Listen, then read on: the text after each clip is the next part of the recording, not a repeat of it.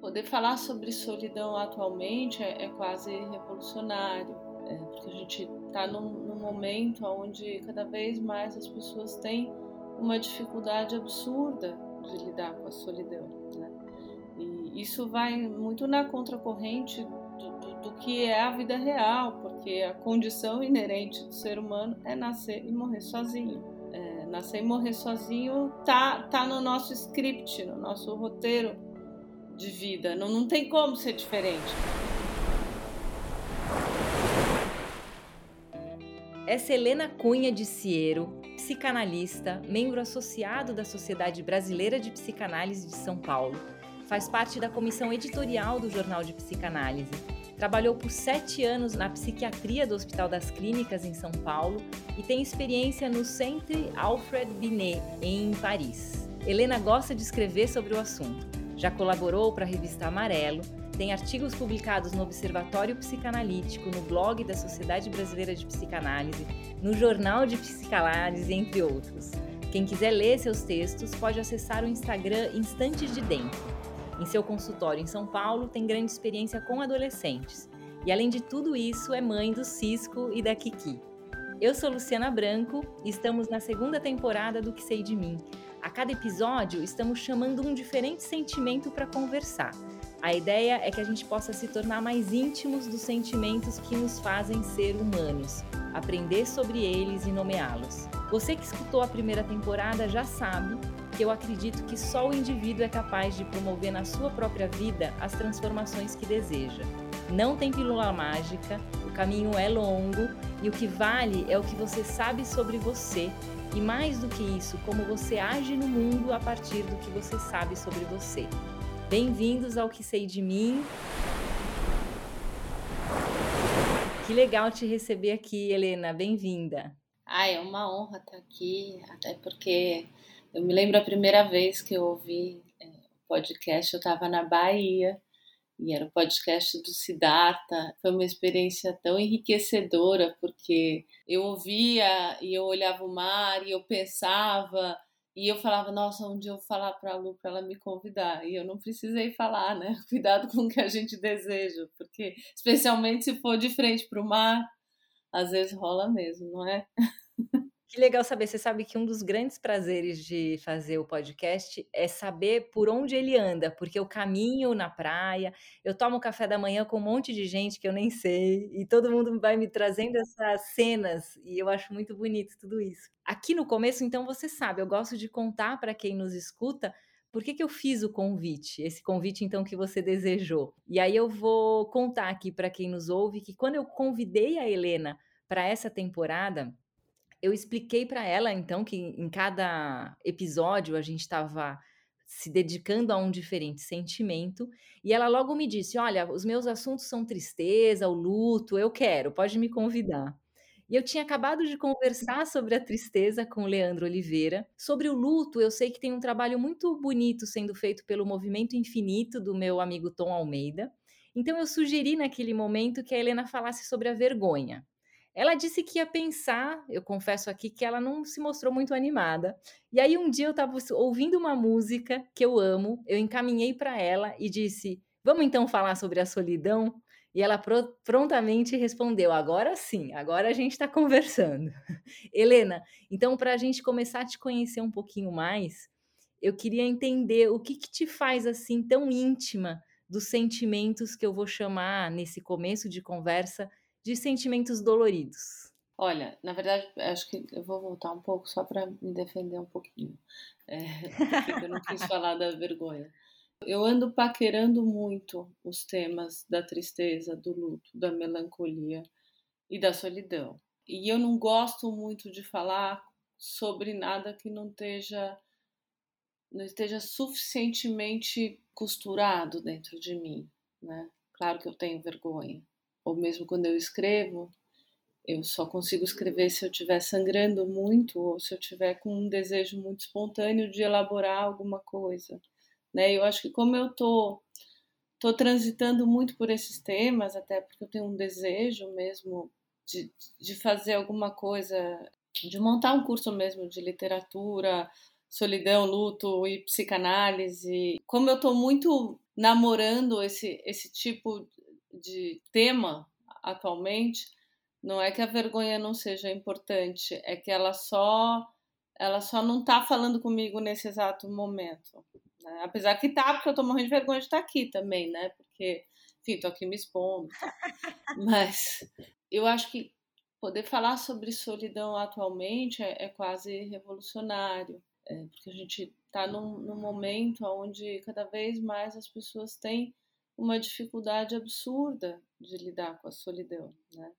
E isso vai muito na contracorrente do, do, do, que é a vida real, porque a condição inerente do ser humano é nascer e morrer sozinho. É, nascer e morrer sozinho tá, tá no nosso script, no nosso roteiro de vida. Não, não tem como ser diferente, apesar de que a gente precisa do outro, né, para para nos despertar para a vida, para nos libidinizar, né? O Winnicott fala assim que um bebê, um bebê não existe sem a mãe, né?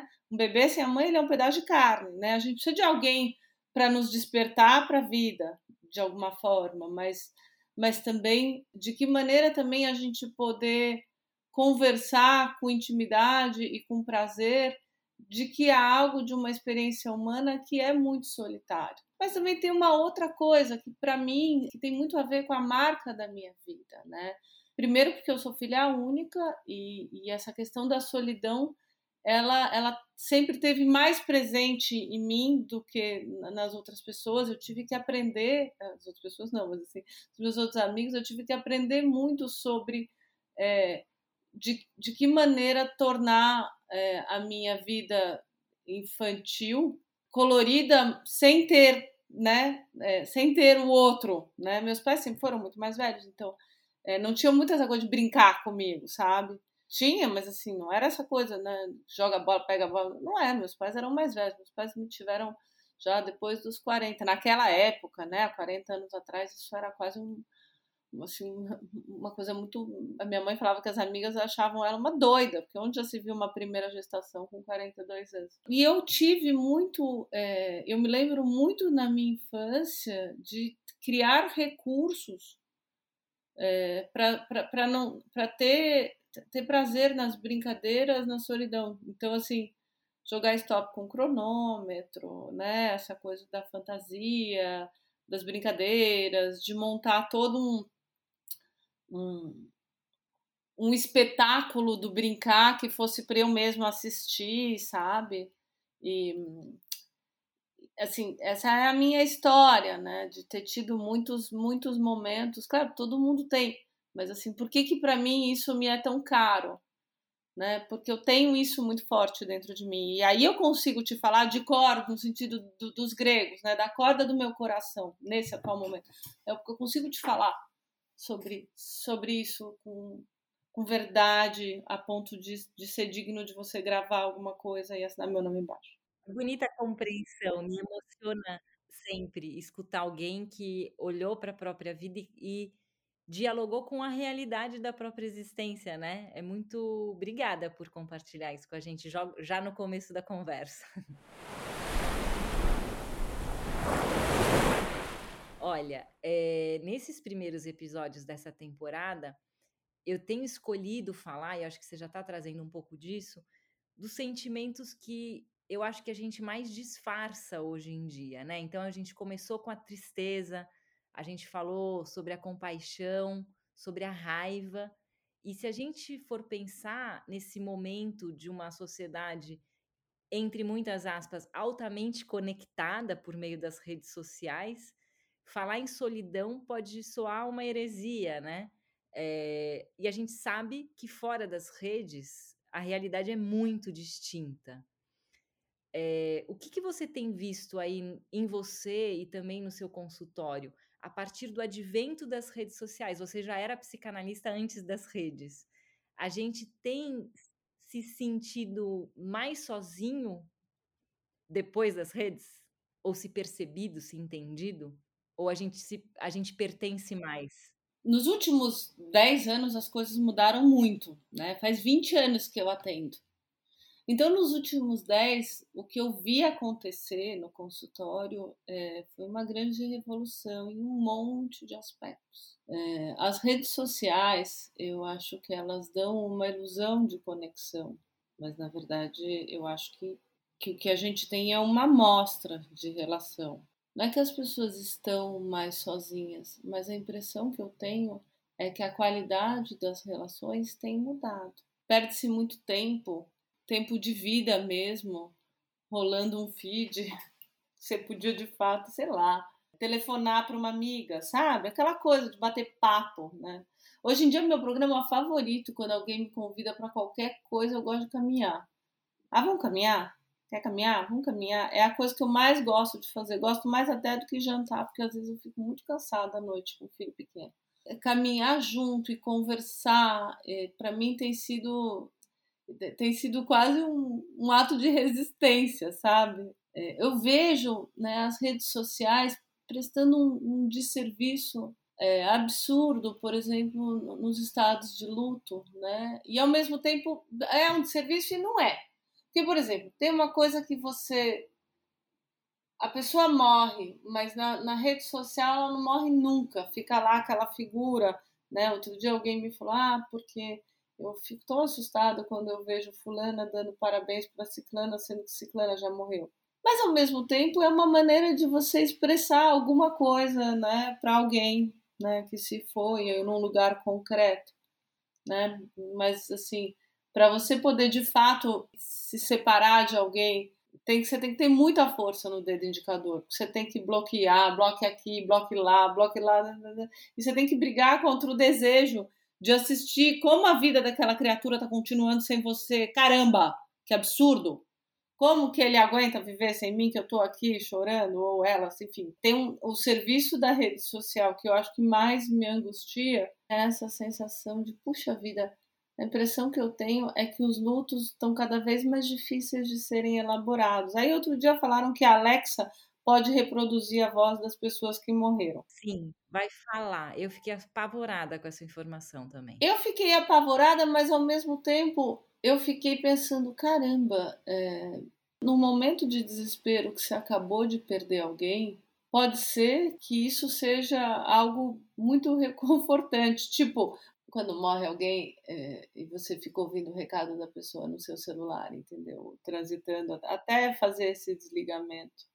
Não, acho que é uma tecnologia que vai nos exigir cada vez mais maturidade, porque está posto está posto à mesa a possibilidade de a gente não romper, não romper os vínculos, continuar acreditando, né? Não fazer essa travessia, que ela é inevitavelmente dolorida.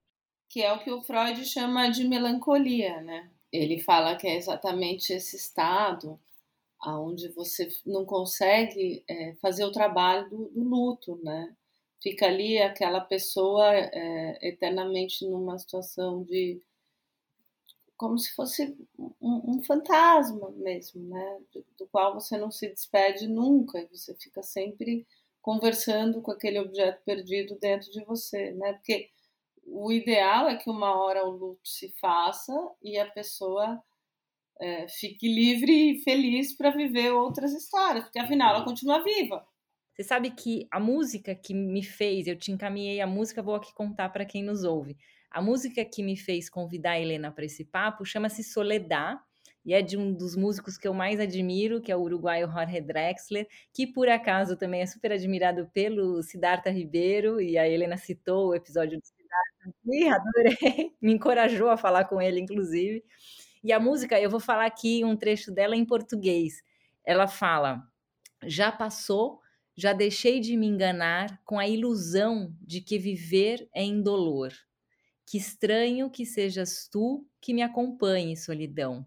Logo eu, que nunca soube bem como ficar sozinho. A Helena me parece que descobriu formas de ficar sozinha bem na primeira, no primeiro momento de vida. Mas que condição é essa humana, né? A gente falando aqui da solidão. Como você disse, nós nascemos sós, nós morremos sós, nós sentimos sós. Você pode até estar em par ou em turma, mas quem sente é só você, o seu corpo ali. E a gente passa a vida, como a gente está conversando aqui, tentando disfarçar essa solidão para gente.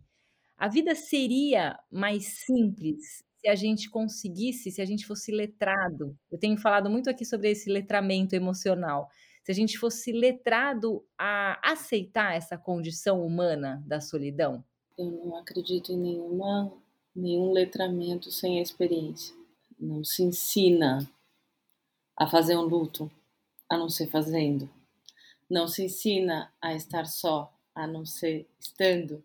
Eu não sei né, se, se é possível a gente a gente de fato ensinar. Eu, eu gosto muito do Bion, que é um autor psicanalista, que ele fala de aprender com a experiência, né? Da experiência como algo que te faz incorporar algo. Por exemplo, tem um, um texto do Winnicott, que é um psicanalista que eu gosto muito, que ele na verdade era pediatra, e ele fala que a capacidade de estar só é um mecanismo altamente sofisticado do eu, mas que para você estar só é preciso de alguma maneira que você tenha estado acompanhado na sua solidão, que de alguma maneira alguém esteve ali enquanto você estava só e te deu um estado de tranquilidade interna para que você possa lidar com essa solidão. Em algum momento, o bebê esteve só com a mãe que não estava lá, mas de alguma maneira ele sentia a presença dela. O Winnicott fala um negócio né, da, da, da, mãe ambiente, que é uma mãe, é a minha professora Gina Levinson, que é a minha supervisora, que foi assim, uma das pessoas mais importantes da minha vida. Ela ela dizia uma coisa que era que é uma mãe alfa FM. Então, que é uma mãe que tá, mas que não tá, né? Então, por exemplo, que a mãe, às vezes, ela não precisa só estar ali fisicamente brincando e jogando bola, né? Talvez os pais que eu tive tenham sido assim. Eles estavam alfa FM a ponto de me permitir criar um espaço mental de fantasia, né? Onde é, a presença física era sentida de outras formas. Então, por exemplo, fala uma coisa que é bonita demais, a, esse texto do Winnicott, que chama Capacidade de Estar Só. Porque uma mãe, ela é todo um ambiente que ela proporciona numa casa.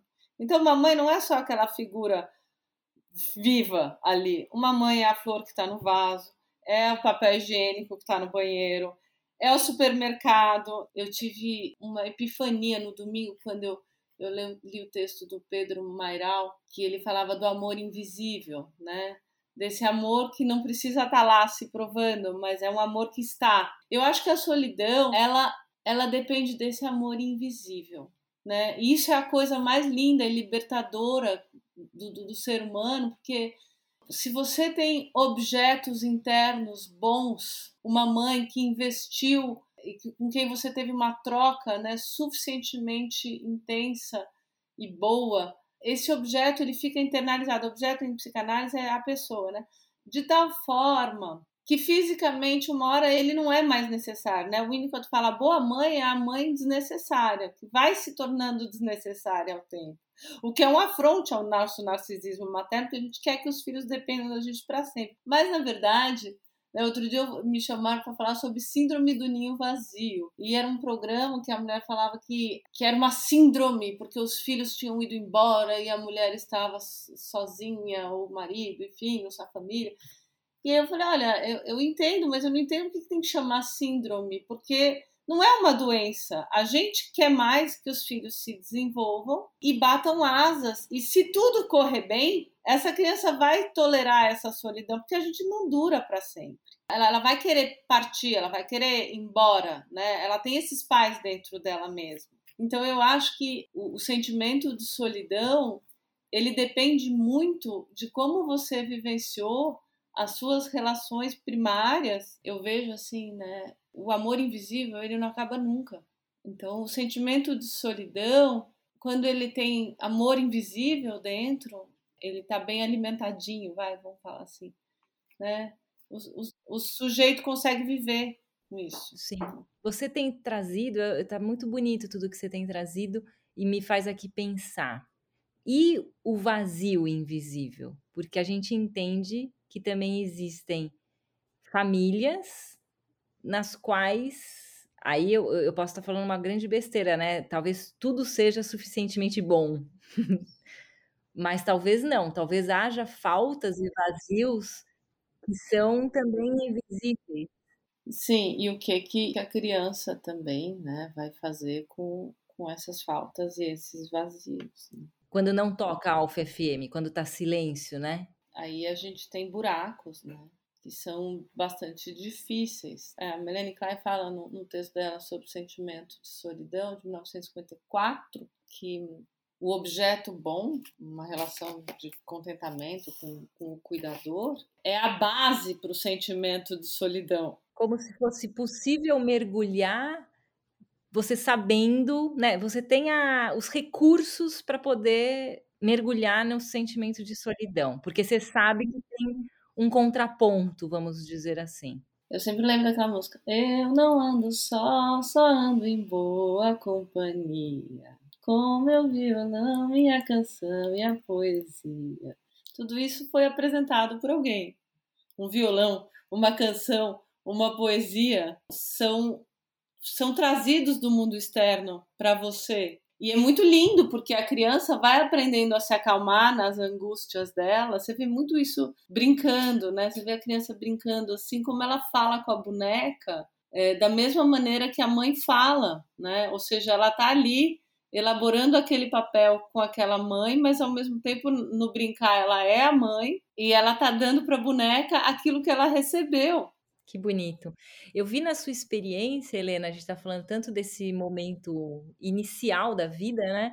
Na sua experiência profissional, você deu assistência técnica para laudos psicológicos em ações de guarda de menores na vara da família. Me corrige se eu falei errado aqui. Eu sei que você tem uma experiência vasta em psicanálise para adolescentes no seu consultório, e aí a gente já está falando disso tudo, né? O papel das famílias em nosso sentimento de solidão. Acho que você já contou muito sobre isso nos últimos minutos. Eu gostaria de trazer uma abordagem de uma psicóloga que eu conheço que eu gosto muito e ela costuma falar, no caso dela, ela não atende crianças, porque ela fala assim, de uma forma bastante enfática. O problema das crianças são os pais, então eu vou atender os pais. O Cazuza, você adora música e eu tô fazendo aqui um saladão para te jogar a bola de volta. Falou tanto dos maiores abandonados, eu tenho pensado muito sobre isso nesses últimos dias. Enquanto a gente, assim como bonecas russas, né? A gente mantém nas nossas crianças e que se foram abandonadas, se faltou, vai haver esse vazio ecoando na vida, talvez por muito tempo, se não pela vida toda. O que, que seria amadurecer emocionalmente? Você está falando das brincadeiras, da criança fingir que é a própria mãe a partir do que ela está recebendo. Como que faz essa travessia de amadurecimento emocional? Essa pergunta ela é cabeluda, né? Mas vamos lá. Eu adoro uma coisa que o Bion também fala. Também estou fazendo um saladão psicanalítico, mas minha clínica é isso que você nunca sabe para quem que você vai abrir a porta, que paciente, porque às vezes você encontra num paciente criança um velho reclamão. Às vezes você encontra num velho um adolescente. Eu atendo adolescente, mas eu também tenho adultos e eu também tenho crianças. E eu acho que assim, você nunca sabe para quem que você vai abrir a porta, porque a idade cronológica, a meu ver, é muito diferente da idade real a idade real ela tem a ver com o tempo. E o psiquismo inconsciente ele é atemporal. E atemporal também dependendo do estado que você tá. Porque se você por exemplo tá apaixonada às vezes você pode se comportar que nem um bebê chorão. Se você está vivendo um processo de luto, você pode se comportar como uma pessoa idosa que não acredita mais em nada da vida, porque você está tão desiludida. Então a questão do amadurecimento, ela vai se dando primeiro por partes. A gente não amadurece de uma vez só. Tá entrando na pré-adolescência, ao mesmo tempo que tem hora que ele tem surtos, que ele quer ser super autônomo, tem horas que ele precisa da minha presença física ali para dar um contorno para esse ser que está cheio de pulsões e super angustiado. Então é difícil também saber né, que horas que eu tenho que chegar muito perto e que horas que eu tenho que me afastar também é um aprendizado, né? Mas eu acho isso que é o mais bonito da vida, assim, sabe? O amadurecimento, ele se dá a partir da experiência de ir vivendo. E sem as elipses, né, que a gente tem sido convidado a fazer o tempo inteiro, né? É a fila que anda, vamos embora, acabou, mas já começa. Eu acho isso uma sacanagem. Vamos embora, a fila que anda, motivacional, pensa positivo. Não, às vezes, né, aquela música do Skank, quando eu estiver triste, simplesmente me abraça. Vai passar, confia que eu vou aguentar. Eu sinto que existe algo, é uma fala que ela não é verdadeira. Eu te digo, vai passar para não te ouvir enquanto você está passando. Porque eu tô com pressa, porque eu tô porque eu não aguento ver você sofrendo, porque se eu ver você sofrendo, eu vou ter que olhar para minha própria solidão, porque me falta empatia que a gente também está num momento que às vezes eu sinto que falta empatia, falta você de fato acolher, né, o outro assim. Por isso que eu amo ser psicanalista. É um puta presente da vida você você ser aquela pessoa que alguém escolheu para acolher, para ressignificar, para reinterpretar. O Cazuza falava, ah, eu, eu não quero fazer análise para não perder a inspiração, né? A análise é a inspiração, pelo menos para mim, ela é a minha inspiração para aguentar, né? Aguentar a condição. E aí, nisso, acho que assim, é, dentro dessa onda que você chamou de sacanagem com muita razão, de vamos lá, good vibes, a gente tem sido chamado a nomear solidão de solitude. Então, assim, as pessoas. Não, não, é solitude, adoro tal. Você consegue diferenciar isso pra gente? O que que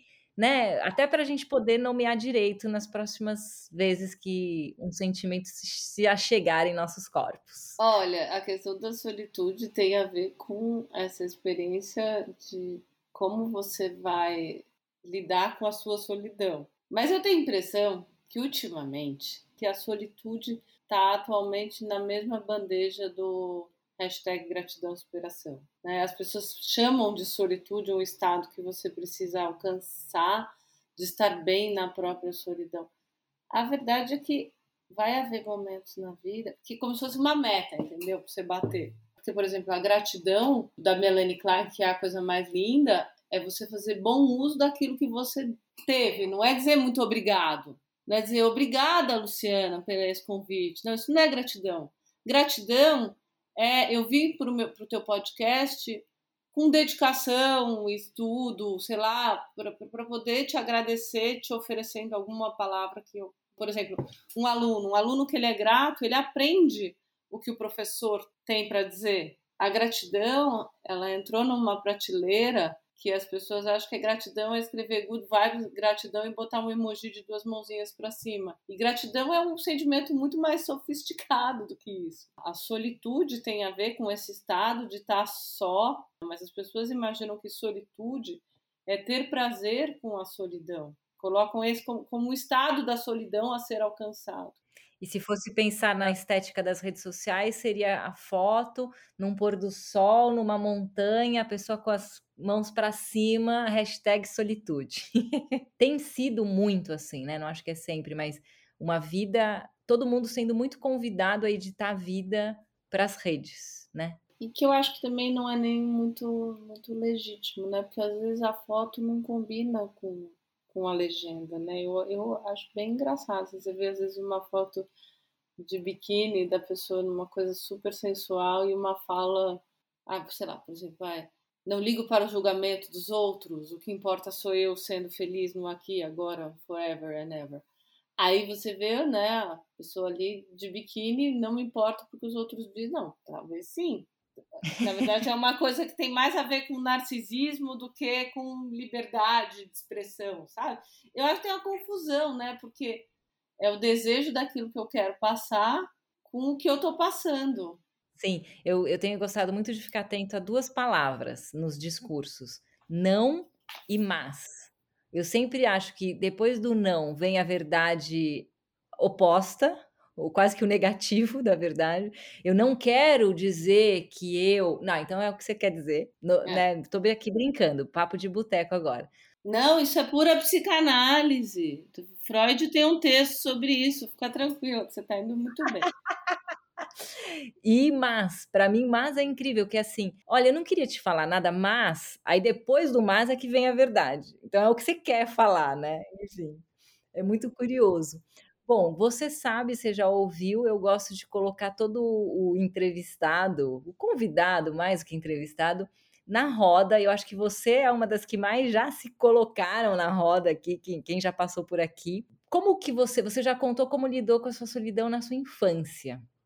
E agora, na sua vida adulta, mãe, como que é? Tem duas situações, né? Tem duas situações, assim, atualmente. Tem momentos que a solidão para mim é um desejo profundo, né? Mas eu sou gente, eu sou psicanalista, mas eu sou gente. Eu também morro de medo de ficar órfã, do que eu vou sentir, mesmo sabendo os objetos interiorizados, o luto, né? Se faz, eu confio na minha capacidade de me recuperar dos lutos. Como eu lido com a minha solidão hoje em dia, eu acho que eu talvez possa te dizer assim: eu não ando só, só ando em boa companhia.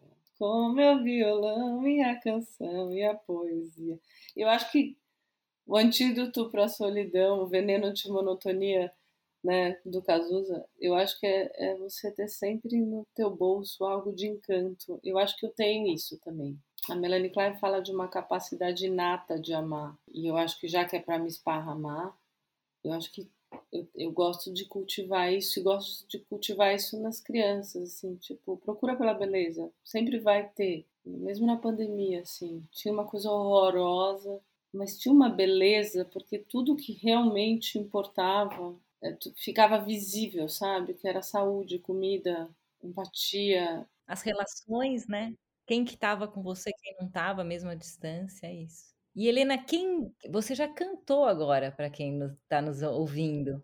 E além da canção, o que, que você diria para alguém que hoje está aqui? A gente tá, pode estar tá tomando café da manhã com muita gente ou caminhando na praia. Alguém que que está sentindo a solidão e que está difícil lidar com isso, porque dói também, né?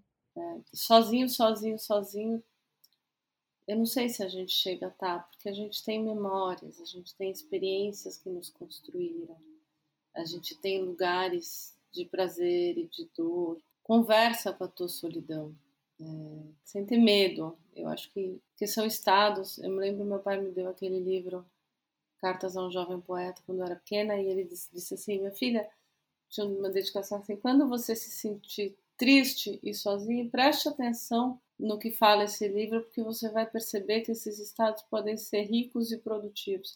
Porque a falta, ela também nos traz um estado criativo. Né? O bebê, quando a mãe não está lá, ele vai criando alternativas né, para ele se consolar. Né? O, o brincar, o sonhar, o fantasiar, ele nasce da ausência.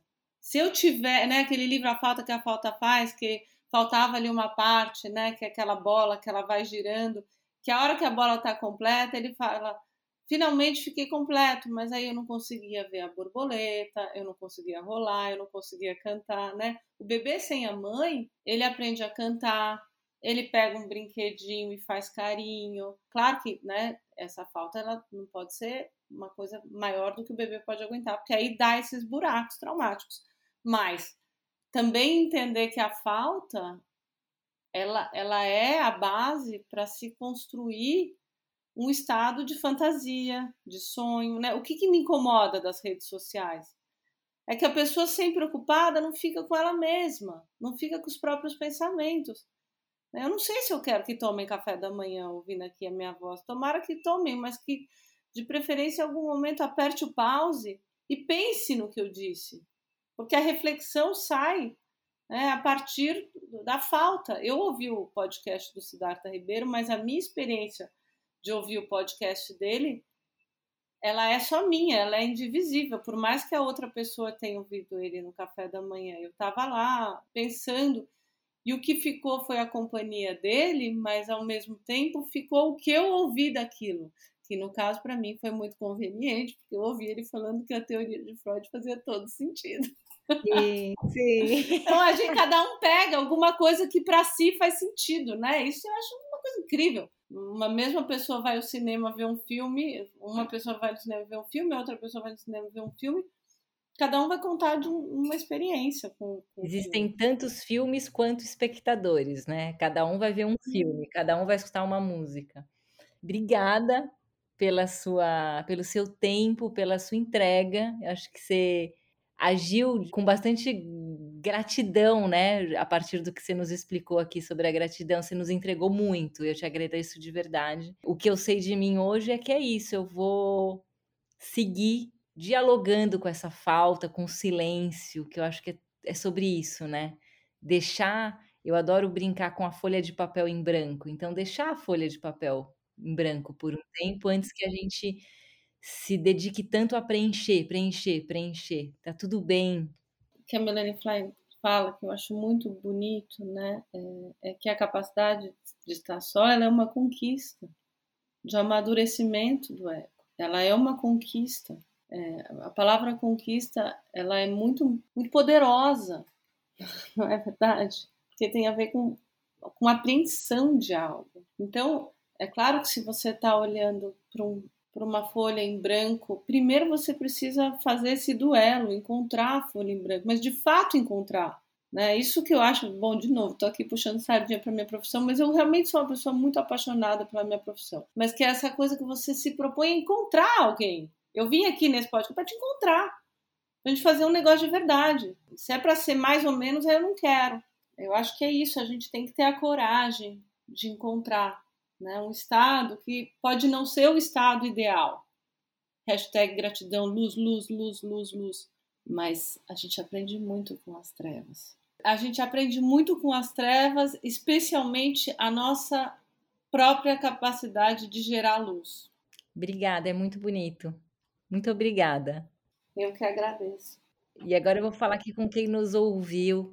O que eu sei de mim hoje é que quando eu sentir a solidão pegando aqui de novo, eu vou dar espaço para ela, né? Conversar com ela, como nos ensinou aqui a Helena. E tem sido a tônica dessa segunda temporada, né? Todo mundo nos convidando a experimentar o sentimento sem disfarces. E você, anda sentindo solidão aí nesse mundo ultra conectado?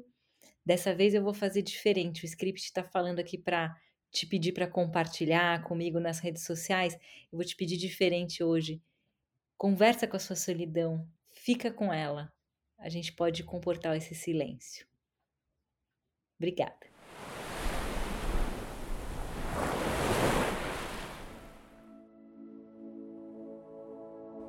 O que sei de mim é uma produção da Querovi Podcasts, com apoio fundamental da Pepita. A edição, a produção do áudio são de Guilherme Perrotti. Obrigada, Gui.